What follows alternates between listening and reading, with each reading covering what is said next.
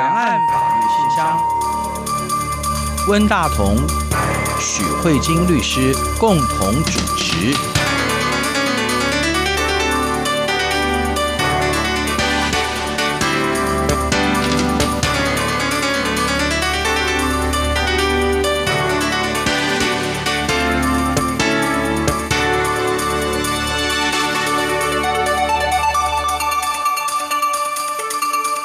各位听众好，这里是中央广播电台两岸法律信箱，我是温大同。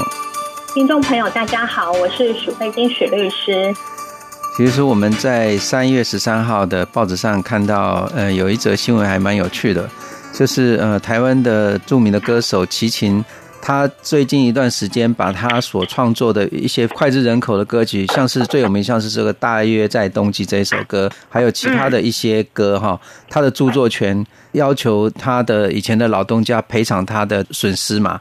然后结果法院判他得到了八十七万七千三百三十四块钱的这个胜诉的钱哈，所以他等于是把自己被侵权的著作权的那些权利，透过一个法律的诉讼拿回来了哈。这个事情要怎么理解呢？那我们知道许律师，您是关于这方面的实务上的工作也蛮多的，这个很有趣的新闻，你要跟我们介绍的法律观念是什么？哦，第一个是他是齐秦，是是，因为我会特别注意到这新闻的时候，是因为我觉得我都会想，如果我们接到这样一个案子的话，嗯、那个心理的压力应该都还蛮大的。嗯嗯，就是对方是齐秦，然后啊、呃，他的。对照就是环球唱片，嗯，都是也是大公司哈，都是大公司。然后包括我两造的律师，甚至是承审的智慧财产法院或者是台北地方法院，我想法院的压力也都蛮大的，就是律师、法官，还有包括两方的当事人，嗯，那个压力都蛮大，因为基本上可以想象得到，都是新闻媒体注目的焦点，嗯，对，所以这是我关注这条新闻的理由。嗯、对，它有几分的八卦性，这样子，对不对？对，纯粹从八卦的立场来看，嗯，嗯然后再来就是，哎，温大哥，你喜欢齐秦的歌吗？我其实算蛮喜欢的耶。我第一次听到这个，大约在冬季，是我，哎，应该有十多年前吧。我第一次听到我的一位好朋友唱，他是一个台大医院的皮肤科的医师，然后他非常的斯文。然后我第一次听到这首歌的时候，哇！我觉得有一点神曲的感觉，尤其是一个很斯文的人唱什么什么，你什么时候要回来？然后我说我大约在冬季这样子，所以我对这首歌的印象很深刻，尤其是这首歌就会想到我的那个朋友。哦，我也喜欢大约在冬季，可是我我对他印象最深刻是狼。嗯啊，就是因为我觉得那首歌就是真的很桀骜不驯啊，嗯，然后再搭配他以前年轻的时候那惯有的那个卷卷有没有？对对，的那个他的那个打扮，对。所以我那时候印象最深刻是《狼》那首歌，因为他我是什么一只北方的狼什么之类的吧，嗯，对，然后就印象非常的深刻。嗯，好，大概就是因为这样，所以让我会注意到这一条新闻。嗯，好，这是第一个。第二个会注意到这个新闻的部分，是因为其实。著作权啊，或者是智慧财产权，或是中国大陆的用语是知识产权，都一样。嗯，我们会发现呢，在这十年来，他基本上每天打开报纸，关于这一类的新闻越来越多。他可能不会是最大的头版的新闻，但是他每天你打开新闻，它真的是无所不在。光整个三月份，除了骑行以外，嗯，还有清风，都是。台湾演艺界都算是天王天团级的这种地位的，所以你就会可以看到说，天哪，这个是怎么回事？那如果是一般就是很小的案子也就算，你就会想到说，哎，原来在这个演艺圈或唱片界，这些人其实他们的社会经济能力都不差，嗯，其实他们有很多很好的资源。如果连这些享有很好资源的人，他们都会因为比如说，疏于主张自己的权利，对于权利的认识不清，而有这些争议，那我们就更需要注意说，哎，那这些关于智慧产权的东西，到底它实际上在规定什么？我们就更需要知道，因为不然有的时候你可能就是不小心就吃亏了。这一个部分的话，是我想跟听众朋友分享的。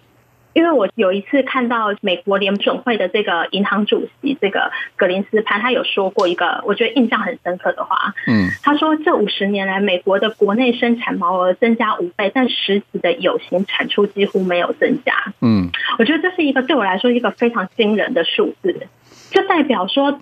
它的有形的产出没有增加，那它什么增加？它都是无形知识的生产，所以可以看到后来是去年的美中贸易战，真的我觉得就完全都是在这个脉络之下。那其实，在这个浪潮之下，影响到的其实也会我们每一个人在生活的实际的状况。像骑行这个大约在冬季，我觉得也是蛮值得来跟大家分享的。那我先简单说一下，为什么我觉得。作为齐秦或者是环球唱片，大家压力都很大的原因。事实上，齐秦的维权路很早，他其实在二零一三年左右吧，他就已经开始在处理他这些词曲著作的问题。他并不是在三月十三号的新闻才是第一件，不是。他之前先做了一个东西，他主张他是大约在冬季狼，还有他过去很脍炙人口的一些歌，总共多达四十三首歌。因为这些歌曲过去常年都被环球唱片主张他是词曲著作人，也就是环球唱片长期以来都一直对别人说，大约在冬季这样的词曲都是环球的。齐秦就先提起了一个确认著作权不存在，他得先去跟法院说，那个著作权不是环球唱片的。嗯哼，那个诉讼他打赢。是，然后现在打赢了以后，齐秦才开始又继续往下主张，所以这已经是他比较后端收尾的动作了。嗯、他后端才在跟大家讲说，既然我是著作权，那你们过去用我那么多词曲，那是不是减损我的经济利益呢？你们没有经过我的同意就一直使用我的词跟曲，然后再赚钱。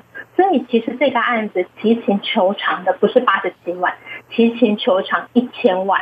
对，他只是获赔八十七万这样子。对，我为什么说这个案子对我来说会很有兴趣？因为你想想看，你在处理这样一个案件的时候，如果假设齐秦是我的当事人，我得要再三跟他确认，嗯，他要的是什么？嗯。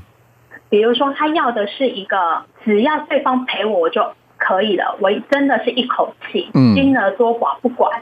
这个目标呢，还是说我要赢得漂亮？嗯，一千万跟八十七万实在差太多了，哎。是啊。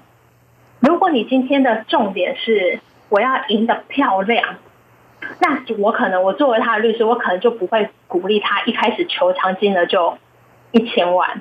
应该要怎么样？应该这个是一个诉讼策略的问题，因为你必须要很清楚知道当事人要的是什么。他是要争一口气，多寡不重要，还是还是他要的金额是数字漂亮？因为这也会影响到大家对他的观感。因为如果我们刚才有提到著作财产权作为一种知识经济的一环的话，嗯，那法院判赔八十七万的话，你就想想想看看，其实。这我都不晓得是赢得开心还是赢得不开心呢？嗯，对啊。你知识经济的价值好像没有被法院给起认。对。这是我会对这个案子会特别关注，也是有一点这样的原因。我想要知道说，哎，到底他们在诉讼攻防中，他们从法院里面的判决里面，到底他们的想法是什么？这是我觉得很有趣的地方。我个人觉得。那呢，我很简单的讲了一下，它这个是一个有点波折的故事。啊、呃，我不知道齐秦，不知道对现在的听众朋友来说，但是事实上，我觉得齐秦应该最近这几年在中国大陆也应该算是还算蛮活跃的哈。他好像有、呃，我就有看他上一些那个类似像《我是歌手》这一类的节目。我觉得他在大陆的形象好像还蛮好的，他好像也做一些蛮公益的事情这样子，所以。我觉得应该算还好吧，就是这。好，好，所以谢谢温大哥，感觉好像我们没有过时。对 对对对，我觉得前几年还有看到他做一些呃，就是对公众发表一些，我印象中还算。蛮得人心的一些做法，我觉得他算是一个很 nice 的人，这样子，哎，形象算蛮好的，嗯。那这样就阿弥陀佛，因为 至少他还没有太过时。为什么呢？因为他现在主张的权利，嗯，大部分都落在他一九九八年到二零零一年之间的著作，所以这样算一算，应该也有二十年。所以大家他主张的权利都是差不多在他二十年前就年轻的时候的创作，所以他主张这部分就还蛮有趣的地方是说。他是到了二十年过后，嗯，才来主张说这二十年间，环球唱片没有经过他同意来使用这些著作。嗯、然后当初环球唱片当然主张说我们是著作权人，这样这里面有一个很大的争执，是因为台湾的著作权法有很大的变革。嗯、台湾以前的著作权法是才登记的，所以以前温大哥，如果你看你手上如果有那种民国七十三年以前的书。应该都有看到那个版权写说已经经过内政部著作权登记。以前是说你要跟政府来登记申请，你才是著作权人，就有点像商标跟专利要用申请然后许可一样的道理。可是后来呢，随着国际浪潮的改变，我们现在著作权就是你做完的那个当下，权利就是你的，你不用去跟任何人去证明，也不用跟任何人申请，是你的就是你的了。OK，是。那有一个非常大的改变。哦，为什么我想要提这件事情呢？因为环球当初在诉讼的时候，他就是跟法院讲说，他在内政部都有登记，这些歌都是他的，所以法院就得看啊。哎呀，不好意思，因为你虽然有登记，嗯，但是呢，齐秦创作的时间点都已经是在那之后了，对，所以呢，在那个之后的话，就代表呢，齐秦所做的这些作品都是他的，嗯、对，创作完成主义这样子，嗯。对，然后呢，接下来呢，环球又主张说，齐秦以前那个东家叫做东一公司。我们当初啊，虽然我们不是直接经营齐秦的经纪公司，因为齐秦以前那个经纪公司倒了嘛。嗯。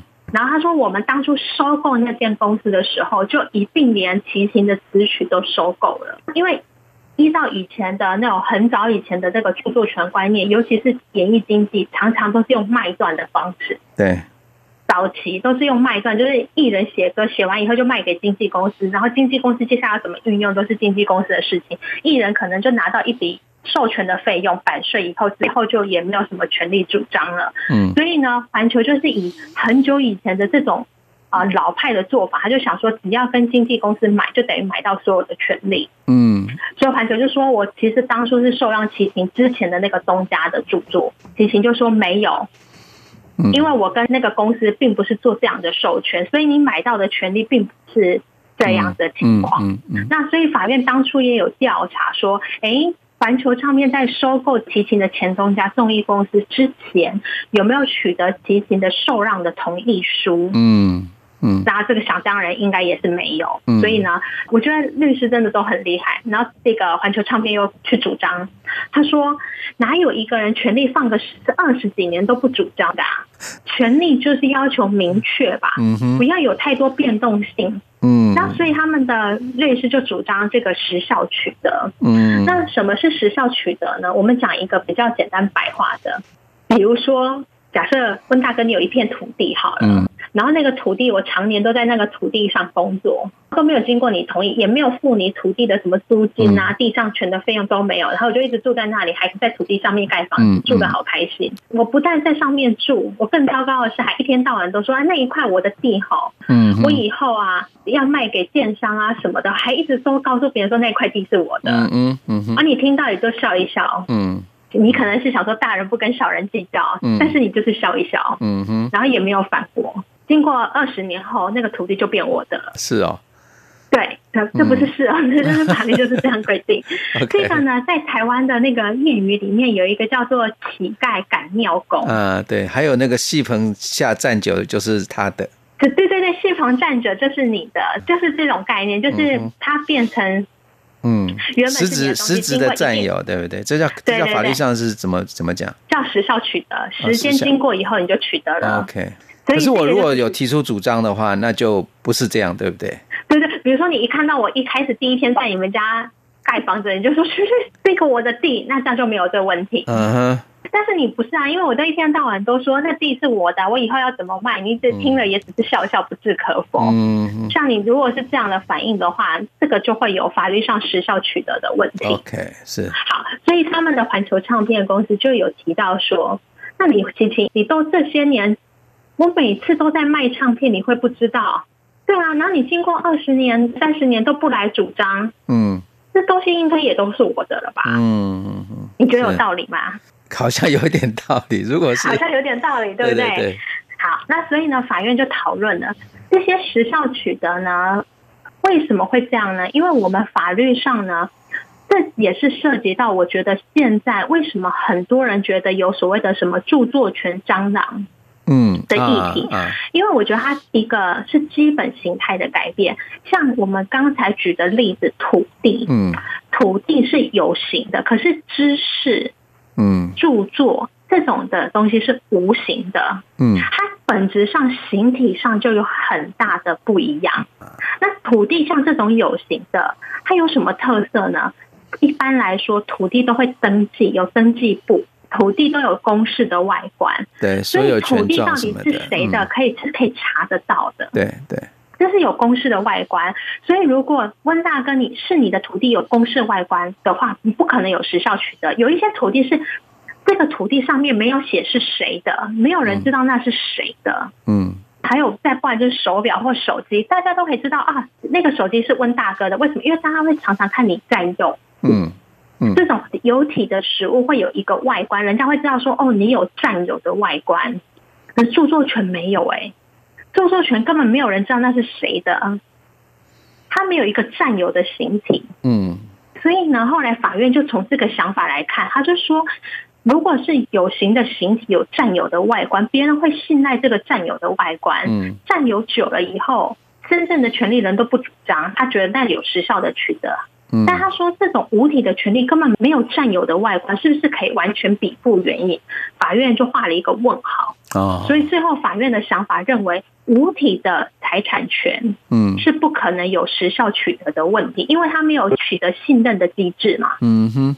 你说是齐秦的，搞不好是谁做的，没有人知道啊。所以法院说，这个没有信任的外观不能适用时效取得这个概念。这也是为什么当初这个时效取得的议题闹得非常的大，但是因为法院认为没有办法时效取得，所以也就变成齐秦全面的一面倒的赢，所以齐秦就取得了著作权了。这个大概是一个很简单的一个故事。好，我们休息一下，马上回来。我是一匹来自北方的狼，走在无垠的旷野中，凄厉的北风吹过，漫漫的黄沙掠过。我是一匹来自北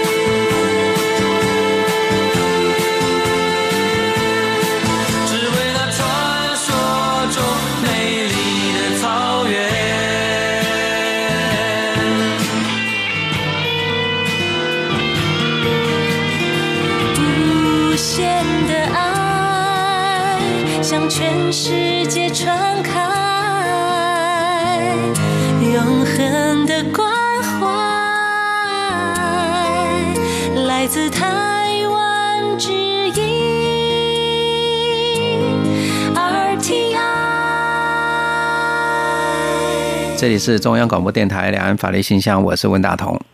听众朋友，大家好，我是许慧金许律师。我要继续往下讲。当齐秦赢了以后，他就想说：“哎，那我要来跟环球来主张那些你过去使用我的利益。”那他一开始就告这个环球说：“你是违反著作权法，没有得到我的同意，对，是故意侵害我的权利。”那法官就说。你说故意侵害啊，有一点太重了。为什么呢？因为法院说环球自己也不晓得，嗯，那个权利有没有？可是环球自己也搞不太清楚。他说你要侵害一个人权利，一定要故意跟明知。比如说明明知道这个节目是我们两个人录的，可是明明知道，可是却要主张说那是别人录的。嗯，你要不明知，他说其实，在过去那个版权的时代，其实有很多不太清楚的地方，而且重点是，环球在利用这些作品的时候，还有一直在分版税给其他该给的人啊。对，所以他觉得说，如果他要故意侵害的话，他根根本不可能做这些事情。嗯，所以他认为他没有故意。然后，所以呢，最后呢，法院就说。虽然没有故意，可是至少东西不是你的，你还赚钱，嗯，总是有不当得利吧，嗯嗯，所以法官就说：“那你赚的钱应该要还给琪琪，你赚多少还多少。”嗯嗯。但其实环球可能赚了很多，可是这个地方就是一个很大的问题，就是举证责任上的问题。嗯嗯。因为呢，实际上呢。他的资料都太久了，有时候都不见了。到底赚多少，可能都已经没有留有记录了。嗯嗯。所以呢，法院花了很多时间，还选很多其他相关的业者啊、办唱带啊什么的。嗯。然后后来才东凑西凑，西拼八凑的话，才凑出了多少钱？就凑了八十七万。法院就只好说：“好吧，那就这样东凑西凑，就这些钱吧。”那就只好先。嗯，判你这个，因为毕竟诉讼是一个讲究举证责任的。嗯嗯嗯，是对，大概就是一个这样的一个情况。所以要求一千万就拿到八十七万，这个对啊，我觉得蛮少的 哎。所以他这个胜诉好像也没有胜的很多哈，就是胜的很少，对不对？小胜啊，或者聊胜于无的胜这样子。其实，如果我假设是我的话，我觉得以齐秦在乐坛上的地位啊，对呀、啊，这一点钱算什么，对不对？我我真的觉得，如果我在规划的时候，当然我我没有，我不太知道他们内部的想法是什么。如果是说只是我们这种旁观者的话，我觉得以齐秦在乐坛上的地位的话，我应该就只会达到去让环球没有著作权存在，我就会放手了。嗯，因为我就赢了嘛。是。然后就告诉环球说，你这些过去的用法都是非法用的，嗯嗯，嗯没有授权使用的。我觉得这就已经对我来说就已经赢了。可是如果要处理钱的话，这样子如果不明就里的人，一般民众倒也不会去跟你讲说什么有没有举证，因为毕竟举证这种东西算是蛮法律技术的。嗯嗯，一般民众大概只会看个新闻标题说，哦，只有八十七万哦。所以我我自己的想法是说，如果是我在规划这个诉讼策略的话，我可能只有走到前端就结束了。嗯哼，我可能后面就不会去规划这个什么。对，因为如果他的这个著作权拿回来之后，他以后的这个著作权的收益，他会重新取得嘛？哈，就是说，那如果真的还会有的话，那。钱还是会回到他这里来嘛，对不对？也就是说，可是我觉得有点不一样啊，因为他的那个最辉煌的时间，赚、嗯、最多钱的时间已经过了。啊嗯嗯，是，也是，也是。对啊，因为现在可能每个世代都有属于每个世代的歌。对。所以，我我觉得说，你要叫齐秦再用他这些歌曲再赚到像当初那么红。对，没错，因为他现在那个唱片也都卖完了嘛，对，他也不可能重新再出一个什么这样子，嗯，除非。对啊，因为。嗯全盛时期就毕竟是过了，所以是不是还可以用过去的这词曲赚到那么多钱？我觉得是一个疑问，所以我才说这就是一个很重要的考虑。就比如说，他觉得他的着重点是在金钱，那我觉得当然去起诉请求，那这个也只是地院的判决，将来还可以上诉，也许还可以再上诉到更多钱，也不一定。嗯，这是另当别论。只是我觉得，就是地位乐坛大哥这种天王级这种人物，我觉得有时候。对我来说，那个身份可能对我来说就会是一个负担，嗯、所以我就会觉得说，如果是我啦，你、嗯、就如果我有拥有那个身份，我想说，算了，我不要叫他爱惜羽毛一点，是不是？我要我要那个高度，对我也不晓得，就是我纯粹看到这新闻的时候就。内心小小的、小小的想一下，说嗯，这个是一个什么样的心情，然后去主张这个金钱这样子，对对对，对我个人自己的想法啦。对，你的想法比较大气，也也不是啊，因为我我太爱面子了，你知道吗？嗯，了解，这面子就是很大气啊，对不对？就是宁可我是我是死要面子型的，所以 就算觉得内心很后悔，但是面子还是一定要顾好。对对，可因为可是有时候面子也会带来另外的利益嘛。我觉得，因为就像智慧财产权，他所得到的利益，有时候是看起来是无形的，可是他却可能在这个实际的这个呃社会当中，会得到一个更大的利益。我的意思是说，像譬如说，以齐秦他，我我在新闻中看到他的形象这么好，嗯，一个形象好的艺人，事实上也会让大家在听他的歌的时候，那种冲突感会很少。譬如说有一个人，譬如说我们讲讲，譬如说讲黄安好了，那那现在如果大家唱起他的歌，觉得算了，我才不想唱他的歌。所以我觉得艺人的形象是非常重要的。所以他就像你说的，他他如果保持一定的高度，虽然看起来不一定是很直接的，可是也有可能是一种。很间接的这样子啊，就是说他的利益也可能还会再继续的生长这样子。但我也不是说齐秦没有高度，因为也有可能是他觉得不应该容忍像这种跨国的企业，嗯，不当的剽窃他的权利，想要主张个公道啊，就是真的是他的实际的考量，我是真的不知道。嗯，只是说诉讼就是有风险嘛，有时候判决的金额如果太低的时候就。就觉得哎，好像没有赢得那么漂亮。我我从许律师你这边可以看到，就是说，一个律师他在考虑诉讼的时候，他不是单纯只是考虑法庭上的胜败哦，他考量的可能要更多的因素在里面，对不对？对，应该是说权利是争取来的，这个没有错。嗯，但是有的时候，毕竟诉讼作为一种游戏规则或者是一种规矩，它会有一些。先天上你会觉得困难的地方，比如说举证责任就是一个最大的问题。对对啊，我们可以想象得到，唱片公司应该赚很多钱。嗯，但是多少钱没有办法举证的时候，真的是很很辛苦的一件事情。嗯，但每一个诉讼都会影响到一个诉讼当事人的，对他来说可能是个评价或。怎么样的，或是形象的问题，所以其实已经不单单只是说，哎，法律上可以这样做或不可以这样做，在通常在做考量的时候，要稍微再做一点全面。嗯，所以我通常都会把法律当做是一种手段，嗯嗯，不会把法律当做绝对的目的。是是是，对，就是评估这个手段可能可以带来什么样的后果，我觉得这个是还蛮重要的一个思考的方向。嗯，所以这不是不不是一个纯粹的那个法匠的思考，而是一个有社会。怎么说？社会经验，当事人的需求啦，我觉得 是啊，蛮需要知道说这个东西下去会影响到嗯是什么样的一个情况。嗯嗯、对，那时间差不多了，对不对，徐律师？对啊，我们因为时间呢已经快要接近尾声了，所以我希望呢，在这一集的透过齐秦这一个呃跟经纪公司缠斗还蛮。蛮多起的案件，然后呢，啊、呃，我觉得他现在整个整体来说都已经在收尾了。嗯，那也也希望呢，就是让呃听众朋友更了解，就是知识或智慧财产权在我们现在这个社会对我们所带来的影响。嗯，那也希望大家更正视啊、呃、智慧财产权，然后呢。保护自己的权利，也不要随意的去侵害他人的权益。我觉得这个是还蛮重要的，要呼吁的一件事情。嗯，对，谢谢许律师的提醒。像我们呃，有时候会写写一些文章或者出版书的人，一般来讲，我们也很少去考虑到这个问题。不过，许律师这个提醒，也可以让大多数的人哈，事实上每一个人多多少少都会有，都可能会有一些著作权哈。大家可以去呃重视一下这个问题啊，尤其是在现在这个直播年代这么发达的，你在做一个直播，你很容易用到别人的音乐，用到别人的图像，用到别人的影像，嗯，所以呢，这个部分呢，啊，知识就是力量啊，我觉得就是这样子，所以大家一定要更谨慎小心，好好呢正视自己的权利，但是呢，也同时要尊重他人的权利。是是，好，谢谢徐律师。谢谢问大哥，也谢谢各位听众，我们下周再会，拜拜。拜拜。轻轻的，我将离开你，请将眼角的泪拭去。漫漫长夜里，未来日子里，亲爱的你别为我哭泣。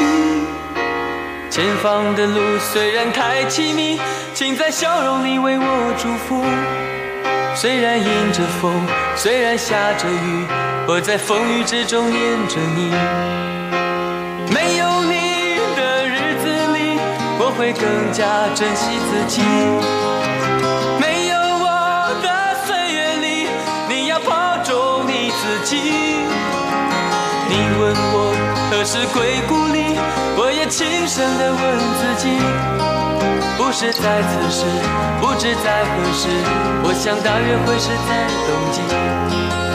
是在此时，不知在何时，我想大约会是在冬季。